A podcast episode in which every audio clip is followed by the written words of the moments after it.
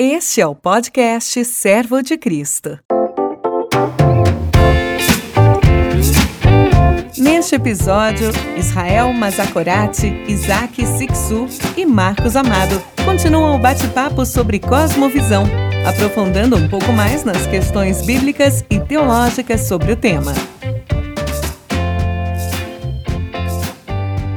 Estamos começando agora mais um podcast do Servo de Cristo. A temática Cosmovisão tem sido o assunto destes nossos três episódios e da minha conversa com o professor Isaac Sixu e também com o professor Marcos Amado.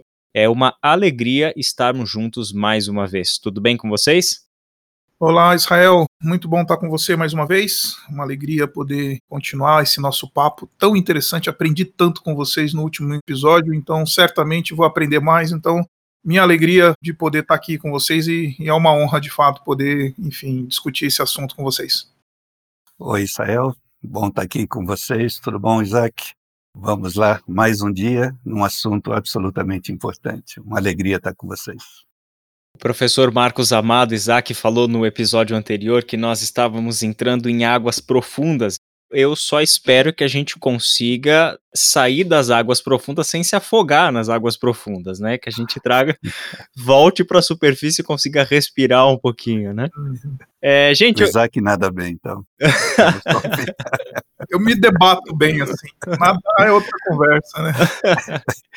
Nem que seja nada o cachorrinho. O nadador é o Ziel e ele não tá aqui hoje, hein, gente? Então. Ah, pois é. Exatamente. Bom, uh, nós falamos no episódio passado de um livro de super fácil acesso ao pessoal, escrito aí numa linguagem tremendamente acessível, tranquila, que foi publicado pela editora Vida Nova.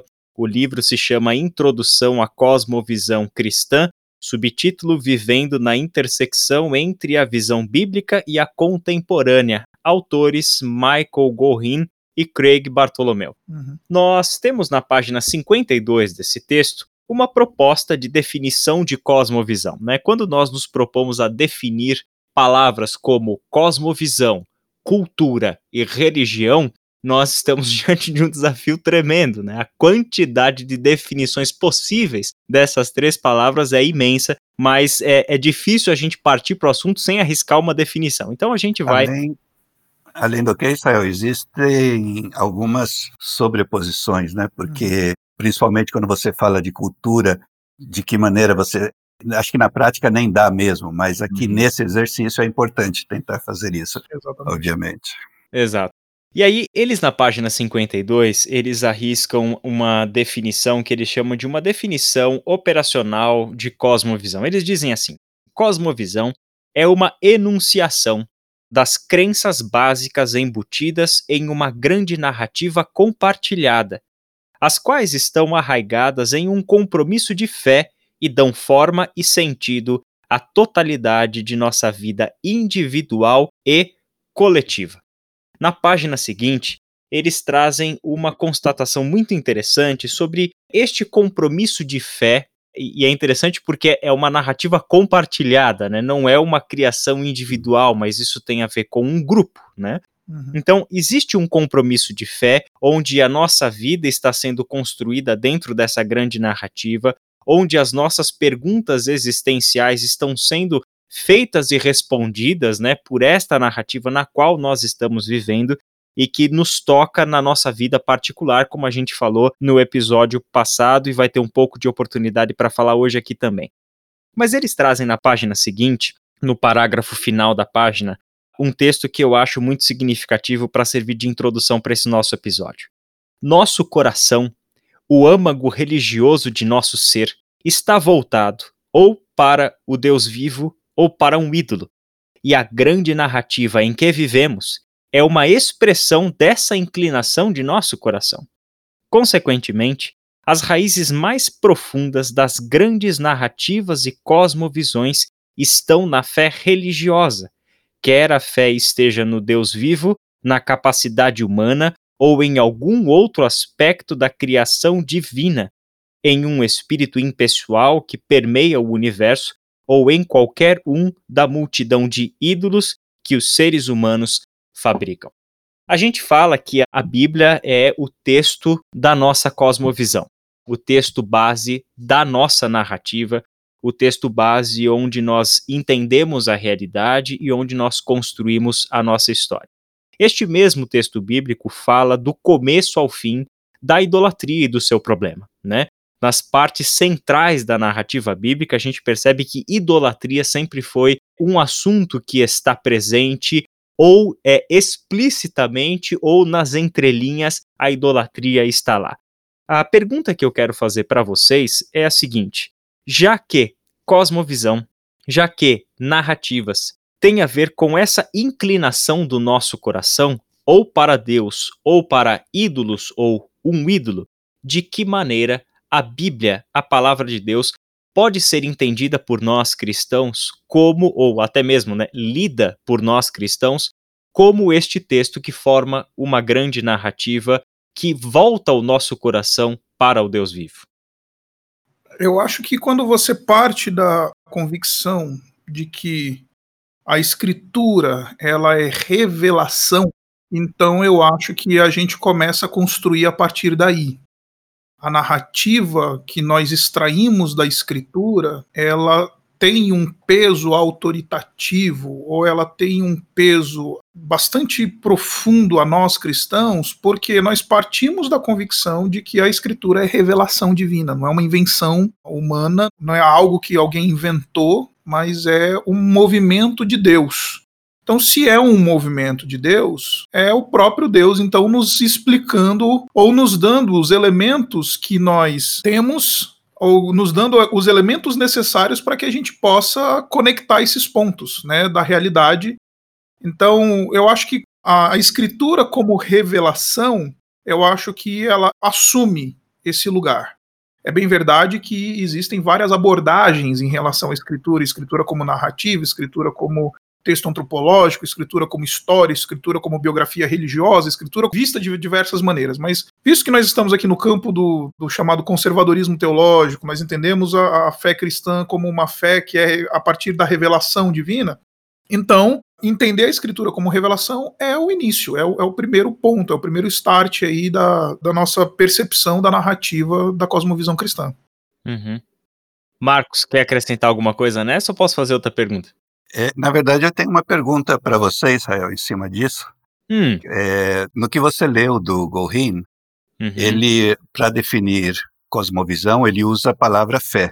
Uhum. E ele não está falando que ele está fazendo uma definição somente para a cosmovisão cristã. Uhum. Então, essa, o pressuposto dele é que todas as cosmovisões possuem elementos de fé. Uhum. É isso? É, aqui, pelo que eu tô lendo na página 53, é interessante porque, de alguma forma, a cosmovisão traz um elemento da aceitação, né? uhum. né? Traz um elemento de, de alguma maneira, você está construindo sua narrativa em cima de alguma coisa que você foi levado a crer naquilo. Né, que de alguma coisa você confia naquilo, você deposita uma confiança naquilo, né? Uh, eu citei no episódio passado o texto do Alistair McGrath, e, uhum. e ele fala justamente sobre este conflito entre a busca por sentido dentro da fé cristã, dentro do cristianismo, e a busca por sentido do nosso mundo contemporâneo na ciência, né? Uhum. Então é interessante porque da ciência brota uma narrativa, Sim. uma grande narrativa, né? Uhum. Essas respostas que a gente leu no episódio anterior sobre quem é o ser humano, qual é o seu destino, tal. Nós somos pela narrativa da ciência ou por uma das narrativas da ciência levados a crer que este ser humano, na verdade, é um ser que não tem nenhum sentido, né? Uhum, que a história uhum. não tem sentido, que tudo acaba na morte, que tudo é um acidente e etc e tal. É, ora, construir a sua vida em cima disso é um ato de fé, uhum. né? É depositar uhum. nisso uma confiança, né? Uhum. Não sei se você está de acordo com a, com a ideia. Sim, eu acho que é justamente por isso, porque nós temos que. Acho que é muito importante termos em mente que quando nós falamos de cosmovisão, é, um dos grandes erros que talvez cometamos é pensar que quando a gente fala de cosmovisão cristã, nós estamos embutindo o elemento fé, e quando nós falamos, por exemplo, de uma cosmovisão humanista, materialista, nós não estamos incluindo aí o elemento fé. Mas tanto em um como o outro, a fé entra no sentido, exatamente aí como você está falando, de que tem que partir de algum ponto em que você não tem os elementos necessários para provar que aqueles fundamentos sobre os quais você está construindo a sua narrativa, a sua cosmovisão, é absolutamente comprovável, entre aspas, da perspectiva da ciência. Uhum. É por isso que o Leslie Newbegin, naquele livro O Evangelho em uma Sociedade Pluralista, ele tendo trabalhado na Índia durante vinte e tantos anos, sendo um, um bispo anglicano e voltando para a Inglaterra, ele teve um choque tremendo, porque ele viveu numa sociedade onde a espiritualidade sai pelos poros de todo mundo, a Índia, hum. e depois volta para a Inglaterra, mas o que o surpreendeu bastante, eu gostaria de recomendar muito esse livro, é perceber quanto a fé, não a fé em Deus, mas a fé em várias outras coisas, estava presente nessa cosmovisão materialista, secular ou humanista, como quisermos chamar, uhum. e que muitas vezes eles não percebiam o quanto eles estavam se apoiando na uhum. crença, na fé, para poder justificar a sua própria cosmovisão, né? Então, uhum. por isso que me chamou a atenção essa definição do Gorin, porque vai, vai bastante nessa, uhum. nessa direção. Perfeito. Agora, eu tenho uma pergunta aqui que eu queria, não sei se eu devo apimentar mais do que. Ah, ninguém produz nada a biovo, né? Ninguém produz nada do nada, né? O único que cria do nada é o Senhor. Agora, vocês não concordam comigo, ou isso está na mesa, vocês podem discordar também, é, o fato de, quando o Gorin ele apresenta essa definição e ele usa essa ideia de fé, ele já não está partindo de alguns pressupostos? Eu vejo pelo menos dois pressupostos intrinsecamente cristãos aí nessa definição dele. O primeiro deles é o da imagodei, seres espirituais vão produzir espiritualidade. Então, é, visto que nós somos criados à imagem e semelhança de Deus, nós somos seres semelhantes ao nosso Criador, que é espírito. Então, se ele é um ser espiritual, também nós somos seres espirituais. E seres espirituais uhum. produzem espiritualidade. Quer seja ela cristã, quer seja ela islâmica, quer seja ela, enfim, hindu, quer seja ela materialista, quer seja ela materialismo histórico dialético. Enfim. Uhum. E o segundo pressuposto que eu vejo nessa definição do Gorin é aquela definição bastante reformada, que ele, enfim, ele é um calvinista holandês, né? Uhum. Em que ele vai falar do homo litúrgicos, né? O homem como um ser de adoração, como um ser que constrói estruturas de fé e de adoração justamente para explicar a realidade, como não somente uma estrutura de fé onde ele vai operar a sua espiritualidade, mas uma estrutura de fé que vai explicar a sua realidade. Uhum. Então, eu vejo dois pressupostos aí, e se vocês me permitem a, o cutucar aqui a Michael Gorin, é. Você não acha que essa é uma definição que já está viciada? Tenho certeza que o Israel tem resposta para isso. Eu tô esperando o Marco, a resposta dele. Agora eu vou usar o, o, o artifício dele. Eu espero para criticar a resposta do Marcos. então, Isaac, é, provavelmente, mas a questão também é que, e apesar que é uma definição já bastante em comparação com outros nomes que nós mencionamos, é uma definição aqui mais recente, né? Uhum. E, e eu acho que sim, ele está partindo desses pressupostos mas eu não sei se dá para a gente fugir muito disso, porque às vezes você pode inverter as palavras, criar outras, né, introduzir novos elementos, mas no final das contas, acho que ele está falando de uma fé espiritual e de uma fé materialista. Uhum. Na verdade, acho que ele, existem essas duas coisas. E baseado nisso, tanto aquele que crê como aquele que não crê constrói a sua, constrói não, é influenciado por diferentes cosmovisões. Agora, por outro lado, eu sei que ele, é, e ele fala em quase todos os seus livros, o doutorado dele foi em cima do Leslie Newbegin. E o Leslie Newbegin já dava alguns elementos dessa definição uhum. nos livros dele. Então, pode ser que uma boa parte do que ele está falando seja influenciado pelo que o Leslie Uhum. já tinha dito, e daí estamos falando de uma definição dos anos 80, mais ou Uhum, menos, dos é. anos 90. Ok. É, eu também acho, Isaac, eu volto naquele seu ponto inicial, nós não criamos do nada, né? Nós sempre estamos nos baseando e subindo nos ombros dos nossos antecessores que nos conduziram pelo caminho aí. Mas eu acho que ela é tremendamente prática para nós que vamos lidar com cosmovisão cristã. Ela continua sendo relevante nesse ponto, né? E eu tava pensando que no ponto inicial, o primeiro ponto que você levantou sobre a definição dele, eu tava pensando num argumento que eu acho fantástico do, do Tolkien, quando ele fala que uma das expressões mais magníficas que nós temos da imagem de Deus em nós é que nós somos co-criadores. Só somos capazes de criar histórias porque Deus é um contador de histórias, né?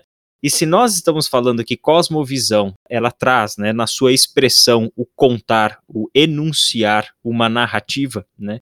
Isso tem a ver com a capacidade humana de não só contar histórias, mas de criar histórias Uhum. né, de criarmos narrativas, de a partir de perguntas existenciais criarmos uma narrativa para dar sentido e dar conta do todo, né? Uhum. E daí também emerge um ponto interessante, porque nós falamos no episódio passado que da cosmovisão emergem valores, né? Uhum. Então, o valor e este valor, a ética, a conduta, o comportamento, tudo isso vem de uma cosmovisão. Hum. Agora eu volto naquele ponto da ciência, porque é curioso, porque do ponto de vista de uma cosmovisão, a partir de uma visão científica, puramente racionalista e científica de mundo, a gente está num problema com relação à ética e à conduta, porque a ciência é moralmente cega, né? Uhum. A ciência não nos dá valores, né? E esse é um argumento interessantíssimo que o Alistair McGrath traz no seu livro. Sim. Né? Ela não é capaz de dizer o certo e o errado, ela explica como as coisas são, mas ela não é capaz de dizer se deveria ser assim ou se não deveria ser assim.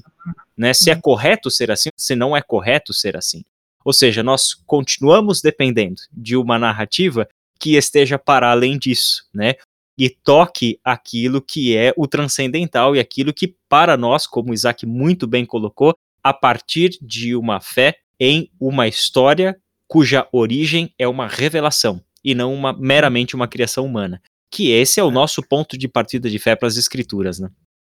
É por isso que eu, eu tô tocando nisso daqui, Israel. Uhum. É, de novo, eu, eu tô provocando essa definição do Gorin, porque eu acho que o Gorin, quando ele faz a definição de cosmovisão, ele me parece que ele já está em alguns passos avançados, ele já está mais lá na Uhum. frente, entendeu? Ele Uhum. já andou algumas milhas nessa jornada aí da discussão. Uhum.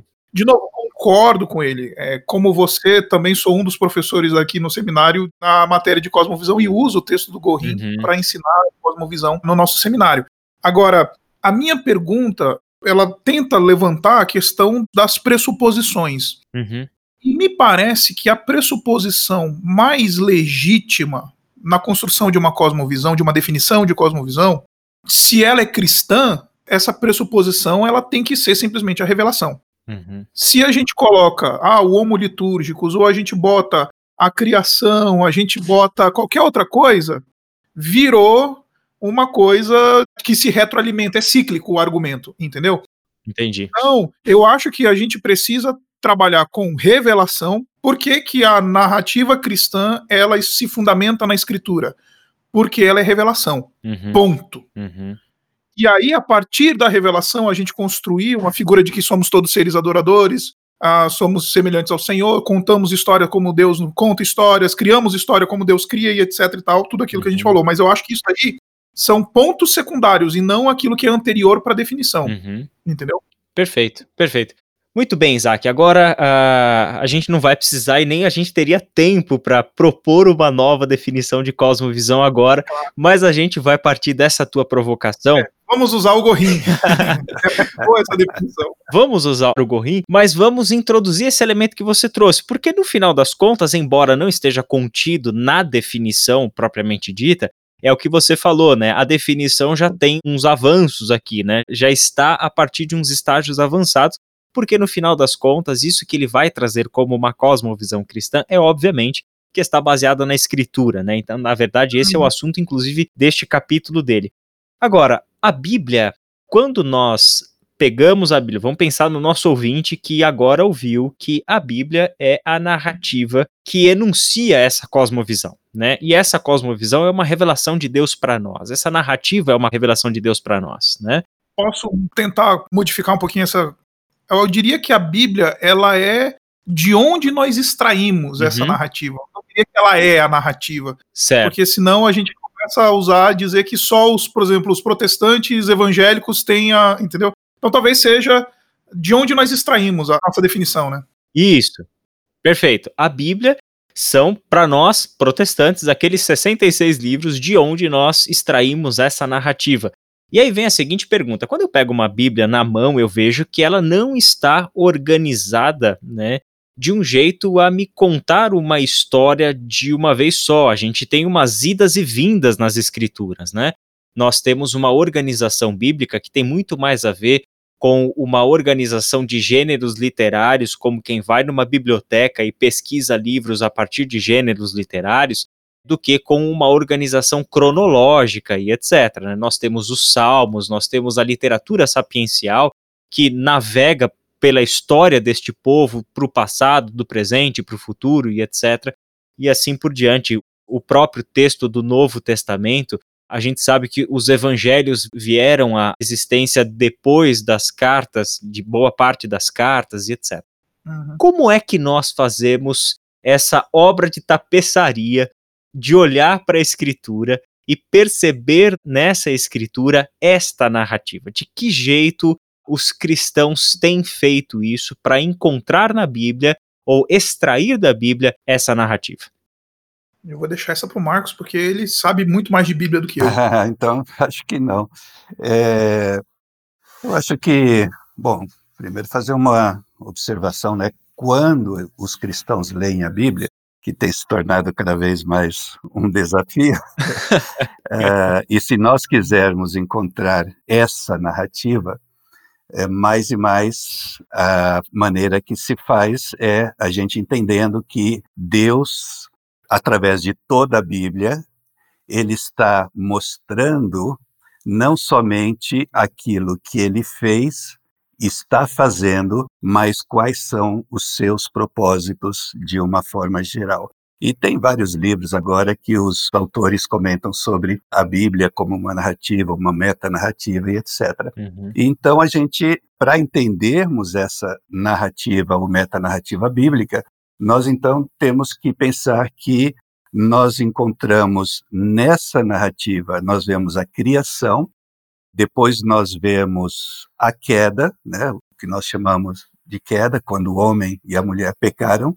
Nós temos, depois disso, todo um espaço enorme na Bíblia, onde nós vemos Deus trabalhando na redenção do ser humano, e não somente na redenção do ser humano, mas de todo o cosmos, de toda a criação.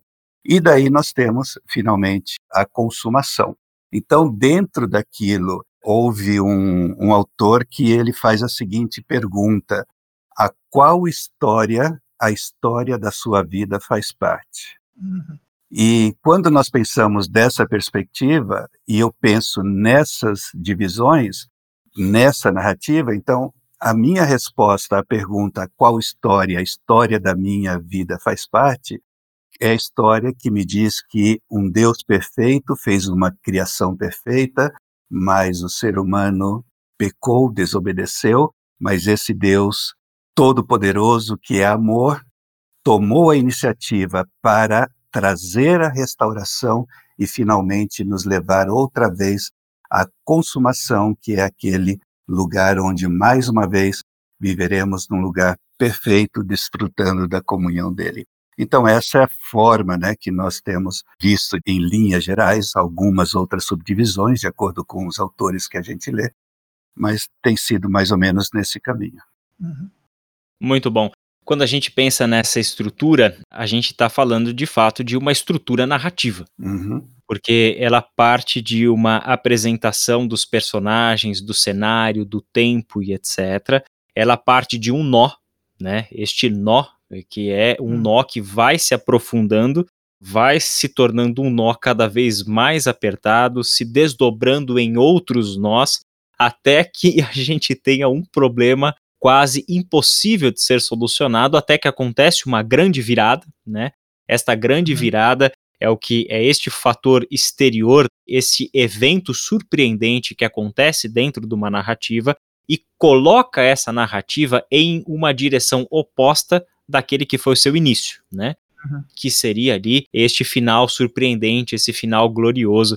Uh, citando de novo o Tolkien nesse artigo dele sobre os contos de fadas, ele chama isso de eucatástrofe, né? O uhum. evangelho é a eucatástrofe da história da humanidade, né?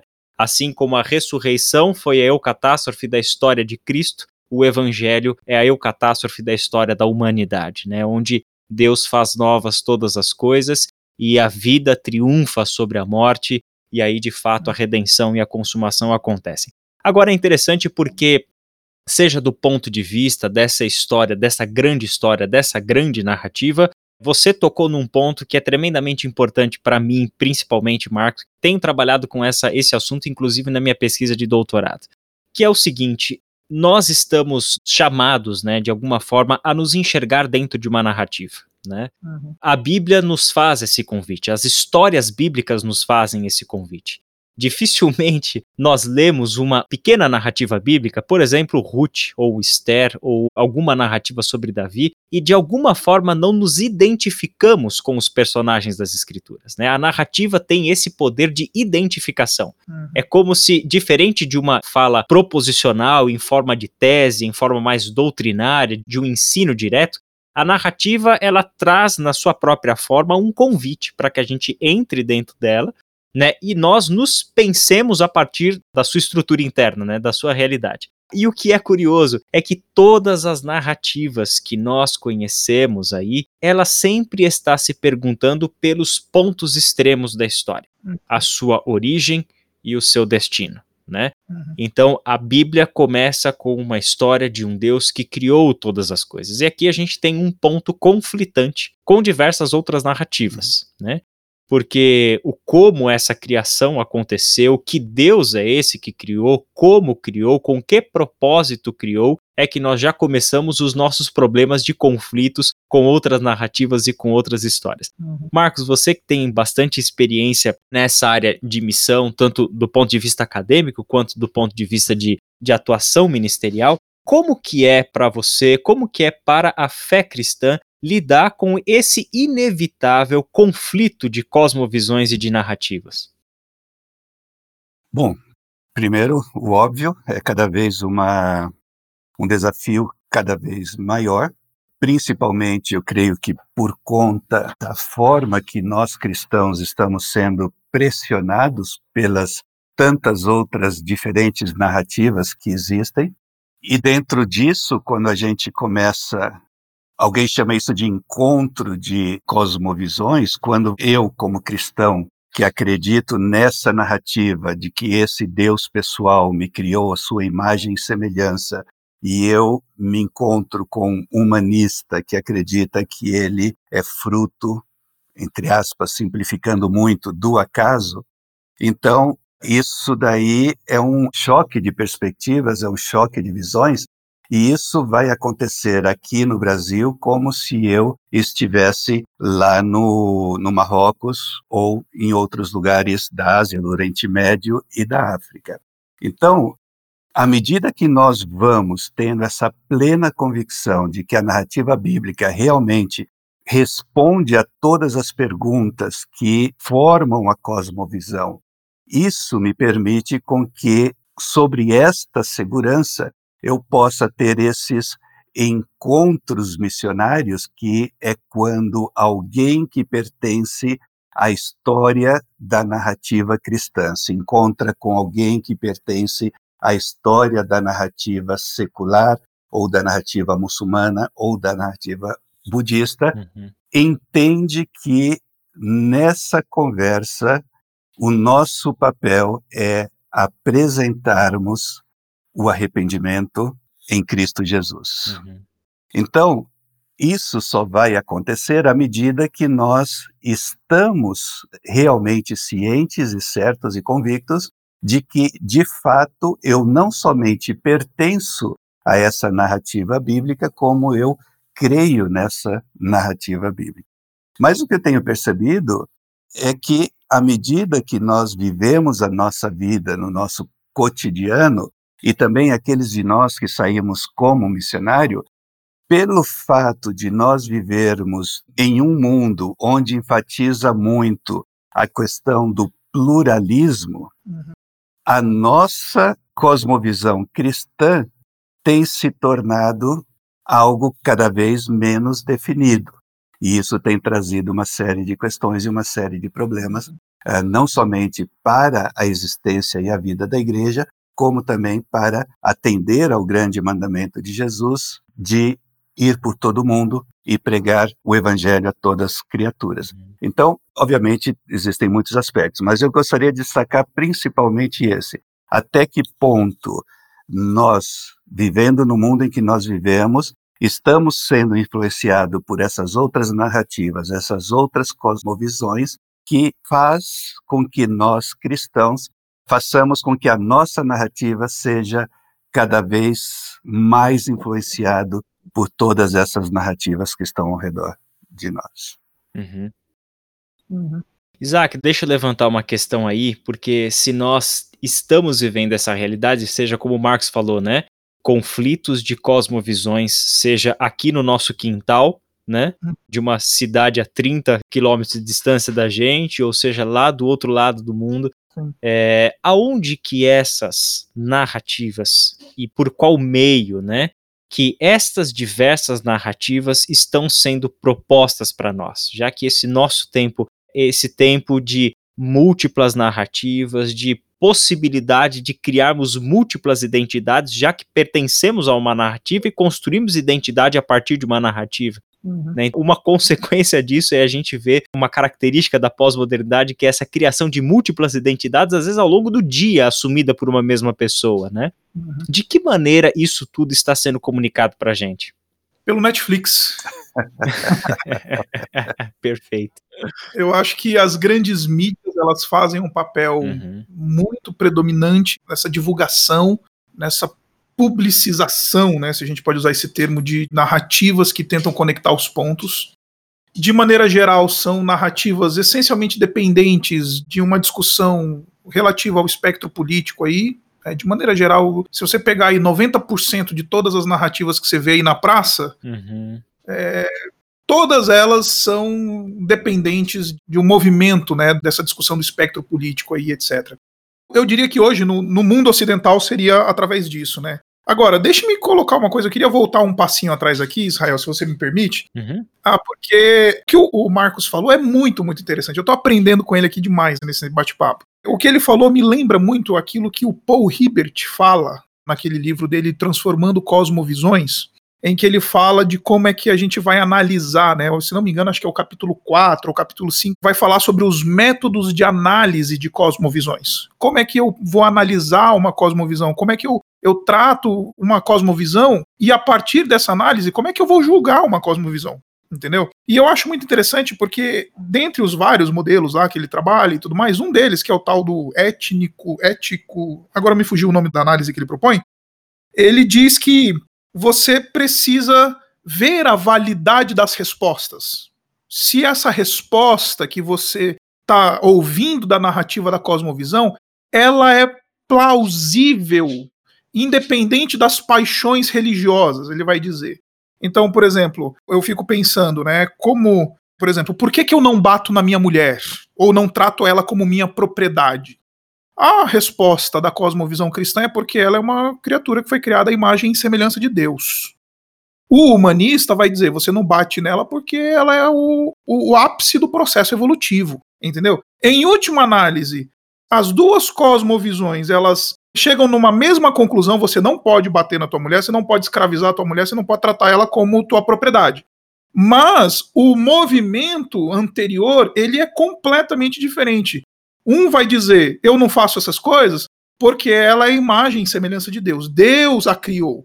O outro vai dizer: "Ela é o ápice do processo evolutivo, não tem ninguém mais evoluído do que ela, então respeite-a", tá? E aí quando você compara esses dois movimentos de resposta, Aí eu acho que é o grande problema. Você precisa ser honesto, vai dizer o Paul Hibbert, né? E fazer uma avaliação honesta é, crua, né? Essa expressão que ele usa, uma, uma análise crua da resposta. E aí você vai conseguir então estabelecer um movimento em que você vai conseguir analisar, julgar, ponderar e colocar essas cosmovisões em diálogo umas com as outras. Então, a, fechando tudo aqui, amarrando tudo que falei, quando a gente olha para o Netflix, quando a gente olha para o Jornal Nacional e o Fantástico, que para mim na grade de programação da maior emissora de televisão do nosso país, o Fantástico é a grande, né, propositora de narrativas e de cosmovisões na grade dessa emissora. É, quando você olha para essas coisas, você precisa fazer uma análise clara dessas respostas que estão sendo dadas, e então você vai conseguir julgar elas e você vai conseguir tratá-las de maneira a aceitá-las ou rejeitá-las. Então, completando o que eu disse, eu acho que existe um movimento de colocar a cosmovisão em diálogo no sentido de você fazer uma análise, como fala o Paul Hibbert no, no livro dele. E existe também um outro movimento, que é um movimento, como falou bem o Marcos, de proclamação, que é. Uma coisa é cosmovisões em conflito ou cosmovisões em diálogo. Eu gosto mais dessa expressão, cosmovisões em diálogo, no sentido de que nós analisamos as cosmovisões e vemos os elementos das respostas.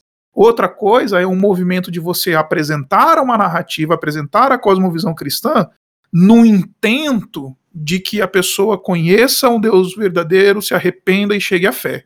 Então são duas coisas completamente diferentes. Por isso, eu acho que um cristão, quanto mais próximo desse entendimento, eu acho que mais facilmente ele vai conseguir navegar nesse mundão onde várias narrativas estão sendo propostas. O fato do Netflix defender e apresentar uma narrativa, ele não está querendo te converter. Analisa, veja, proponha. Porque senão a gente cai num culturalismo cego, sabe? De que a gente, a partir de agora, não vai mais assim. Né? O pessoal tá, os crentes estão falando, vamos, vamos boicotar o Netflix, vamos boicotar isso, vamos boicotar o Boticário. E não é uma questão de boicote, é uma questão de análise, é uma questão de diálogo. É, uma coisa é você observar uma narrativa, outra coisa é você ter um intento missionário, ter um intento de persuasão, ter um intento de falar, olha, é isso que diz a fé, você aceita, você crê em Jesus como teu soberano Senhor e Salvador. Hum. Aí a conversa é completamente diferente. E acho que nós não mencionamos ainda em nenhum momento a expressão visão de mundo, né? Porque às vezes explica muito melhor uhum. do que a palavra cosmovisão. Uhum. Então, tudo que nós estamos falando aqui, estamos falando que nós temos como cristãos uma visão de mundo que em alguns aspectos pode ser semelhante ao de outras pessoas que possuem outras visões de mundo, só que em muitos aspectos são diferentes. Mas se nós olhamos para a Bíblia e vemos o, o apóstolo Paulo no, no capítulo 17 de Atos, você vai ver lá que a palavra menciona os epicureus e os estoicos. Uhum. E esses dois, quando você começa a olhar qual era o conteúdo, qual era a visão de mundo dessas duas pessoas, desses dois grupos, tinha-se algumas diferenças, apesar, por exemplo, existe alguém mais que deve ser levado em conta, os epicureus respondiam de uma forma e os estoicos respondiam de outra. Uhum. O que nós vemos é realmente tudo o que existe, mais uma vez, a forma que eles respondiam é diferente. E o apóstolo Paulo, me imagino que ele não ia usar essa palavra cosmovisão, mas ele, muito ciente disso, ele pregava de tal forma que desafiava a cosmovisão e não o comportamento. E um dos grandes erros que muitos dos nossos púlpitos têm feito hoje em dia é o fato de que nós achamos que é o comportamento que tem que se converter e não a cosmovisão. Na verdade, nosso objetivo é que o evangelho chegue lá no fundo e pegue a cosmovisão de tal forma que o Espírito Santo transforme essa cosmovisão. Mas não é perspectiva que a maior parte dos nossos pastores e pregadores tem. E, infelizmente, a gente fica querendo mudar valores e comportamentos sem que o evangelho tenha chegado ao centro da questão, que é a visão de mundo. Marcos, você tocou num ponto chave aí que nós retornamos a uma fala anterior sua e eu gostaria de conectar isso com o assunto do Netflix que o Isaac colocou como resposta pra gente, que é o seguinte: a qual narrativa você pertence? Uhum. Essa é uma pergunta central para mim que deveria ficar na mente dos nossos ouvintes. A qual narrativa você pertence? a partir de qual narrativa a sua história está sendo construída. Os seus valores estão emergindo, a sua conduta está sendo avaliada, né, repensada. A partir de qual narrativa a sua esperança está se baseando e assim por diante. Esse é um ponto interessante porque quando Paulo escreve para os Colossenses, e eu faço essa conexão com a citação dos pensadores epicureus e estoicos uhum. que você mencionou, no capítulo 2, ele escreve o seguinte a partir do verso 6. Leio na NVI. E não é a tradução do Isaac, tem a nova versão internacional essa. Não é a minha tradução, tá, gente? A minha tradução. É, é, é NVI 1. A sua é NVI 2. É. Portanto, assim como vocês receberam Cristo Jesus, o Senhor, continuem a viver nele, enraizados e edificados nele, firmados na fé como foram ensinados, transbordando de gratidão tenham cuidado para que ninguém os escravize a filosofias vãs e enganosas que se fundamentam nas tradições humanas uhum. e nos princípios elementares deste mundo e não em Cristo. Uhum. Interessante, né? Aonde que a sua vida está sendo fundamentada. Né? Uhum. Nos princípios e tradições humanas presentes deste mundo e criados por este mundo que está numa história de queda, né? Ou nós estamos enraizados e firmados, fundamentados naquele que é o Cristo e que já o reconhecemos como Senhor, como o soberano sobre as nossas vidas. Essa é uma imagem linda que Paulo propõe, porque ele fala do uh, continuar a viver nele, enraizados, o crescimento para baixo, né? e edificados, né? O crescimento para cima, uhum. né? Então, a vida ser construída a partir daquele que é o evangelho de Deus, que é o próprio Cristo encarnado, que veio a este mundo, morreu, ressuscitou e agora, né, nos traz de volta uhum. para dentro da narrativa de Deus por este convite ao arrependimento, à prostração, ao reconhecimento do seu senhorio uhum. e da sua graça e da sua paz que agora está estendida a nós. Eu uhum. faço uma citação também uhum do texto que eu mencionei no podcast anterior, do livro do Enio Miller, página 189, que ele traz exatamente esta, esta ideia do pertencimento a uma narrativa, né? Viver na realidade presente do nosso mundo, sustentados e sustentadas pela narrativa bíblica. Uhum. Essa narrativa nos abre o sentido profundo deste presente, no mesmo momento em que o vincula ao seu passado e ao seu futuro. E assim, a narrativa bíblica acolhe a nós próprios dentro de si. Nos tornamos parte dela. Nela temos nosso lugar pessoal e intransferível. A nossa história de vida é trazida para dentro da narrativa bíblica quando a narrativa bíblica é trazida para dentro da nossa história de vida. Uhum. E assim ganhamos uma nova família e um novo horizonte. E assim, o amor de Deus nos reconcilia com a nossa própria história. A história de Deus agora faz parte da nossa e a nossa história pode ser vista agora como o que ela sempre foi, parte da história de Deus. Uhum. É a partir da consciência deste pertencimento à história de Deus que acontece pelo reconhecimento de Jesus como o Cristo e Senhor, é que nós podemos ter esta base sólida, Isaac, para servirmos de referência de análise hum. para todas essas outras narrativas que nos estão sendo propostas. E é o interessante que você falou: nenhum outro meio conta mais, melhores e da melhor forma possível histórias do que o cinema. Uhum, uhum. Né? É ali que as narrativas estão nascendo a partir de demandas do nosso próprio tempo, do nosso novo mundo, e também, e isso é um ponto a ser chamado a atenção, né? Moldando realidades. Né? Existe uma retroalimentação aqui naquilo que o cinema faz, né? Então é por isso que uhum. esta leitura crítica dessa realidade só será possível a partir de uma tremenda de uma base cada vez mais sólida, né? Enraizada e edificada sobre o Cristo a partir do conhecimento das Escrituras, né? Exatamente. E eu acho interessante isso que você falou, né? Que como a cosmovisão cristã, ela é a melhor resposta, que de fato ela é. Uhum. Todo mundo pergunta de onde eu vim. O cristianismo diz. A resposta que eu tenho para você é que você tem um criador. Todo mundo não precisa ser crente evangélico para ver que o mundo tá de cabeça para baixo, que o caos tá entrou na realidade. De onde é que vem isso? O que é que explica isso? A resposta cristã, quando traz o, o capítulo da queda, responde isso com mais propriedade e explica todos os elementos que nós vemos na realidade. Esse aspecto de esperança, de indagação esperançosa com relação a um mundo melhor e etc e tal, que o pessoal fala de utopia no mundão aí, é a tradição cristã que responde apresentando o conceito de redenção que explica melhor isso. E no que diz respeito a esse propósito da vida, para onde é que eu estou indo, de onde eu vim, para onde vou, né? São os dois pontos das grandes indagações existenciais.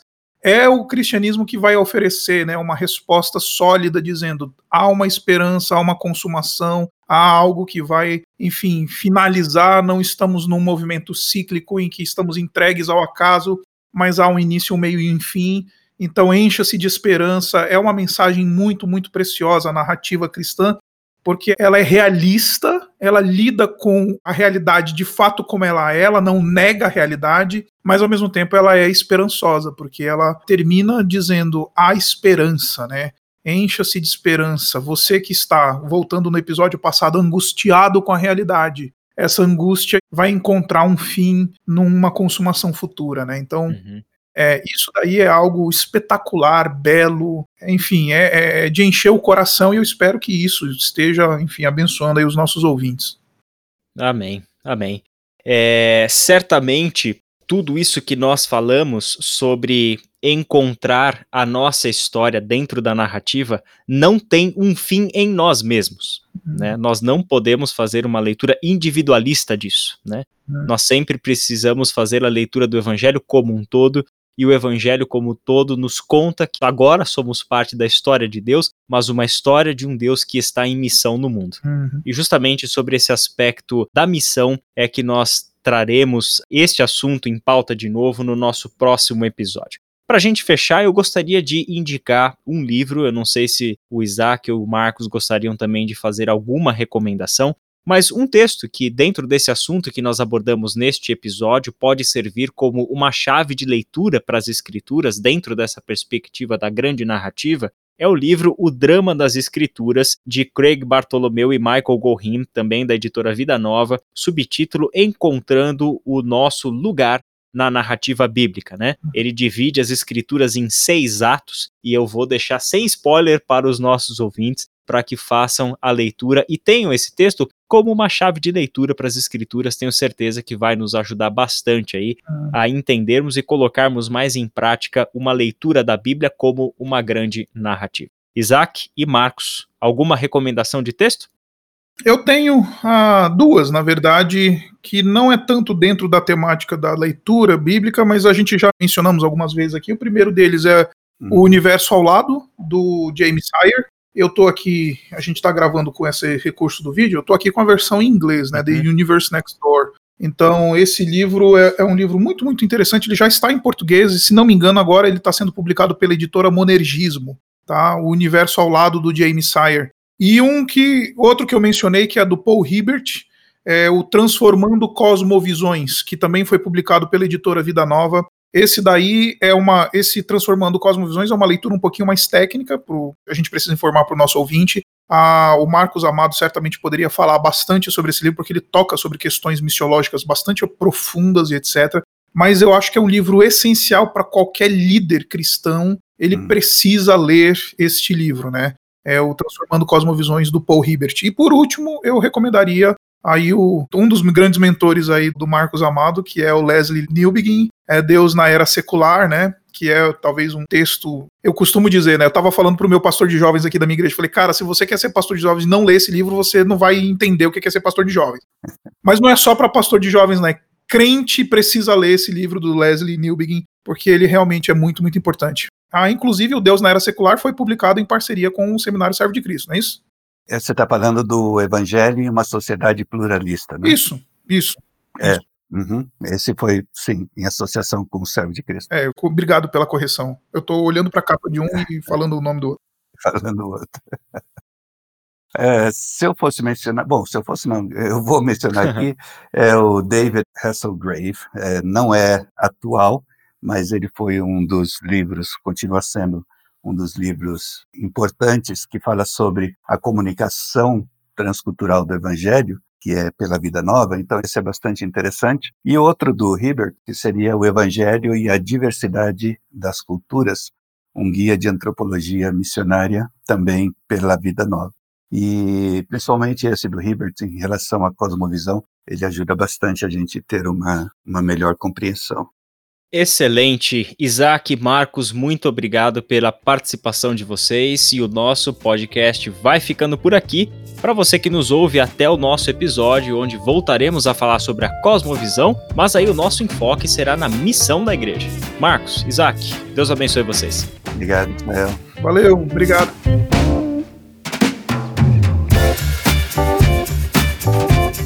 Você escutou o podcast Servo de Cristo. Para mais informações, acesse o site www.servodecristo.org.br.